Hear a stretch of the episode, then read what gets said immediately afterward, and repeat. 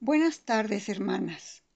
Gracias a nuestro Dios, tenemos la oportunidad de volver a reunirnos para platicar de un tema muy, muy interesante. Tema que con anterioridad hemos tocado, pero desde otro enfoque.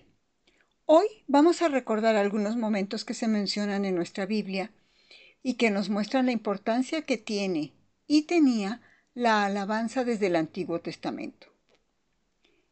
Antes de iniciar, pediré la dirección de nuestro Señor para que en este momento sea de bendición para cada una de nosotras y nos permita crecer en la alabanza que elevamos hacia Él. Oremos. Padre, con todo nuestro corazón nos inclinamos ante ti, reconociendo que tú eres nuestro Dios, nuestro Señor y Salvador y queremos pasar los siguientes minutos escuchando tu voz, aprendiendo un poco acerca de esa hermosa relación que nos permites tener contigo y que por medio de la alabanza que expresamos, deseamos que llegue a ti nuestra gratitud y la expresión de corazones llenos de tu presencia y entendidos del amor tan grande que nos tienes. Señor, Ayúdanos para aprender a expresarte de la manera correcta y sincera ese sentir de nuestro corazón que te reconoce y te ama. Permítenos que al abrir tu palabra podamos descubrir y encontrar la mejor manera de alabarte en nuestro diario vivir. Pedimos y agradecemos tu respuesta en el bendito y maravilloso nombre de nuestro Señor Jesucristo. Amén. Me voy a permitir leer tres párrafos del prólogo del libro La historia del himno en castellano, escrito por Cecilio McConnell en la edición de 1987.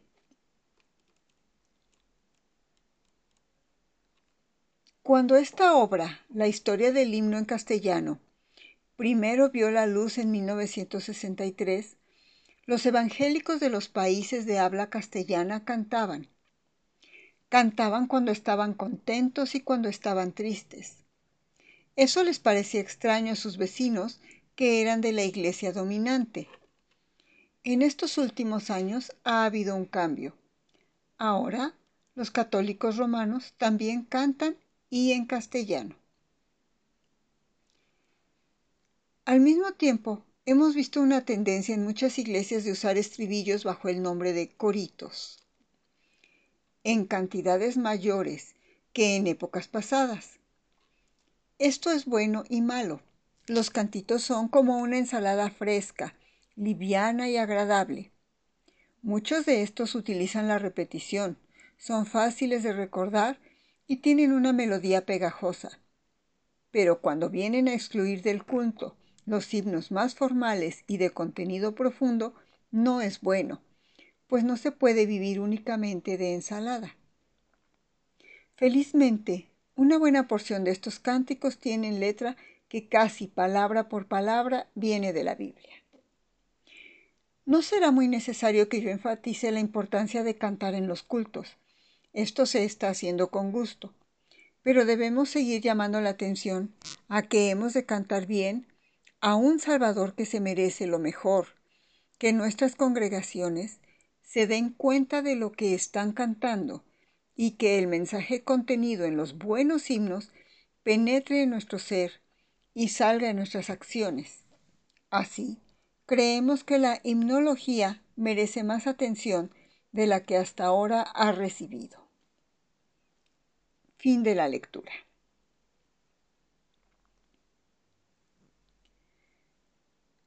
Realizando la lectura me llevó a reflexionar en algunos cantos que encontramos en la Biblia y quiénes los entonaron. Solo voy a comentar algunos que encontré en el Antiguo Testamento. No los veremos todos hoy, solo el primero, pero los quiero mencionar para que notemos que el canto ha estado presente en el desarrollo del pueblo de Dios. Primero está Moisés o Débora, David y Ana. Y tenemos algunos otros ejemplos que se utilizaron dentro del culto, como lo encontramos en Nehemías. Y es tan trascendente el canto que vemos que habrá cánticos aún en Apocalipsis, que nos dice, y cantarán el cántico de Moisés, siervo de Dios, y el cántico del Cordero, diciendo, Grandes y maravillosas son tus obras, Señor Dios Todopoderoso. Justos y verdaderos son tus caminos, Rey de los santos. ¿Quién no te, no te temerá, oh Señor, y glorificará tu nombre? pues solo tú eres santo, por lo cual todas las naciones vendrán y te adorarán, porque tus juicios se han manifestado.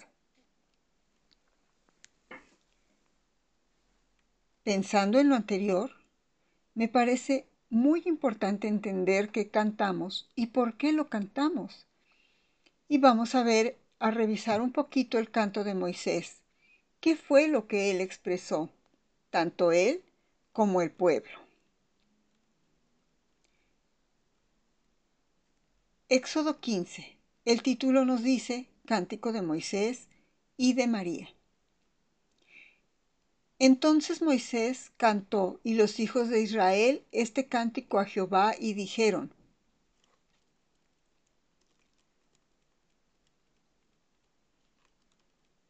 Cantaré yo a Jehová porque se ha magnificado grandemente. Ha echado en el mar al caballo y al jinete. Jehová es mi fortaleza y mi cántico, y ha sido mi salvación. Este es mi Dios, y lo alabaré. Dios de mi Padre, y lo enalteceré. Jehová es varón de guerra. Jehová es su nombre. Echó en el mar los carros de Faraón y su ejército, y sus capitanes escogidos fueron hundidos en el mar rojo. Los abismos los cubrieron, descendieron a las profundidades como piedra.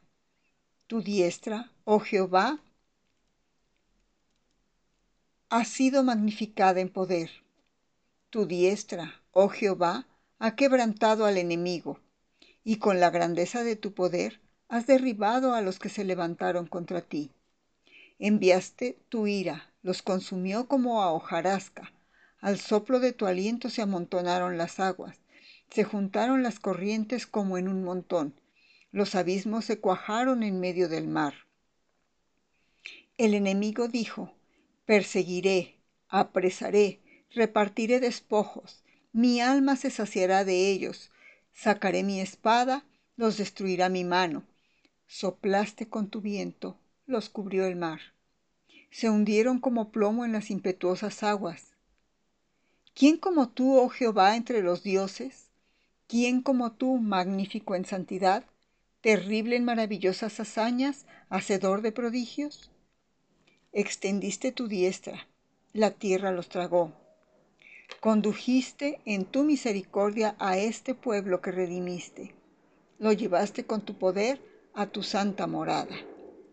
Lo oirán los pueblos y temblarán. Se apoderará dolor de la tierra de los filisteos. Entonces los caudillos de Edom se turbarán. Los valientes de Moab les sobrecogerá el temblor. Se acobardarán todos los mordadores de Canaán. Caiga sobre ellos temblor y espanto.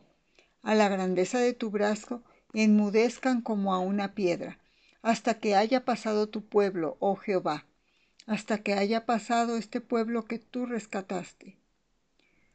Tú los introducirás y los plantarás en el monte de tu heredad, en el lugar de tu morada, que tú has preparado, oh Jehová. En el santuario de tus manos, oh Jehová, han afirmado, Jehová reina eternamente para siempre porque Faraón entró cabalgando con sus carros y su gente de a caballo en el mar, y Jehová hizo volver las aguas del mar sobre ellos. Mas los hijos de Israel pasaron en seco por en medio del mar. Y María, la profetisa, hermana de Aarón, tomó un pandero en su mano, y todas las mujeres salieron en pos de ella con panderos y danzas.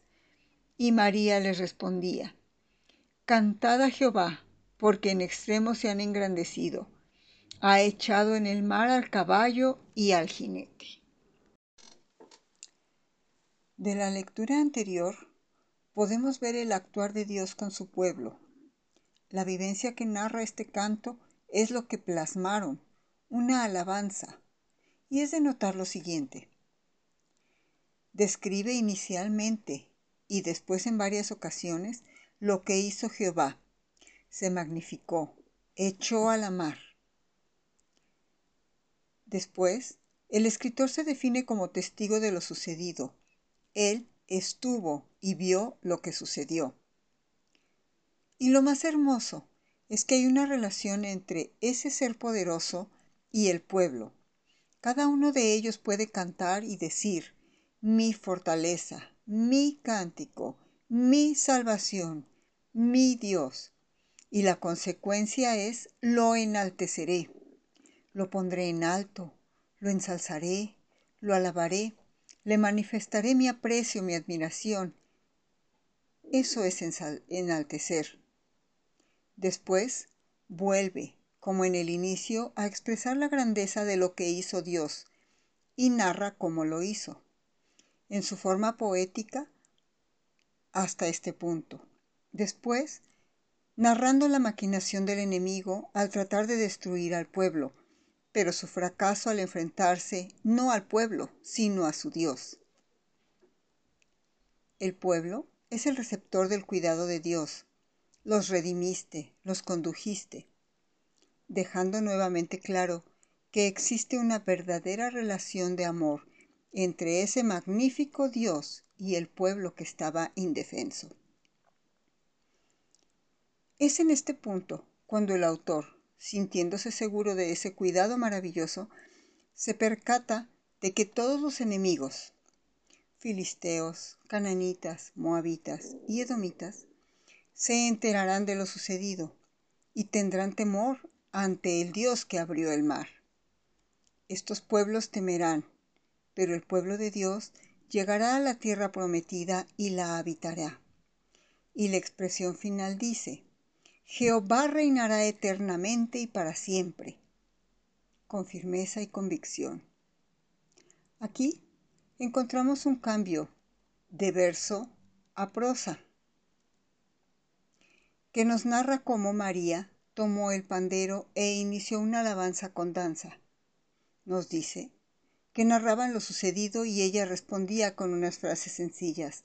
Cantad a Jehová, porque en extremo se ha engrandecido. Ha echado en el mar al caballo y al jinete. Lo que he realizado puede ser un análisis muy sencillo y sin entrar en detalles del canto que se menciona pero creo que nos permite ver que nosotras podemos alabar a Dios por tantas y tantas cosas que ha hecho en nuestra vida. Y lo expresé en pasado, pero en el día a día, cuando las noches estamos por cerrar nuestros ojos y descansar, ¿qué podríamos decir de lo que Dios nos da? Desde el amanecer por la mañana, poder ver, estar vivas, movernos, tener a nuestros seres amados, ver durante el día la provisión de Dios y muchas más cosas que podemos reconocer que vienen de la mano del Señor. Entonces, ¿podríamos expresar una alabanza? ¿Qué cosa le diríamos a nuestro Señor? ¿Tendríamos un cántico nuevo, como dice la Escritura? Vamos a escuchar un hermoso canto, se llama Día en Día y está basado en Deuteronomio 33, 25. Dice, y como tus días serán tus fuerzas. Este canto fue escrito por la señorita Carolina B. Sandelberg, nacida en Froderit, Suecia, en 1832, y el compositor de la música fue Oscar Anfeld. El canto tiene tres estrofas y a la letra dice, Oh mi Dios, yo encuentro cada día tu poder en todo sin sabor. Por la fe en tu sabiduría, libre soy de pena y temor. Tu bondad, Señor, es infinita. Tú me das aquello que es mejor. Por tu amor, alivianse mis quejas y hallo paz en el dolor. 2. Cerca está tu brazo cada día, y por él recibo tu favor. Oh Señor, mi alma en ti confía, eres tú mi gran consolador. Protección prometes a tus hijos, porque son tesoro para ti.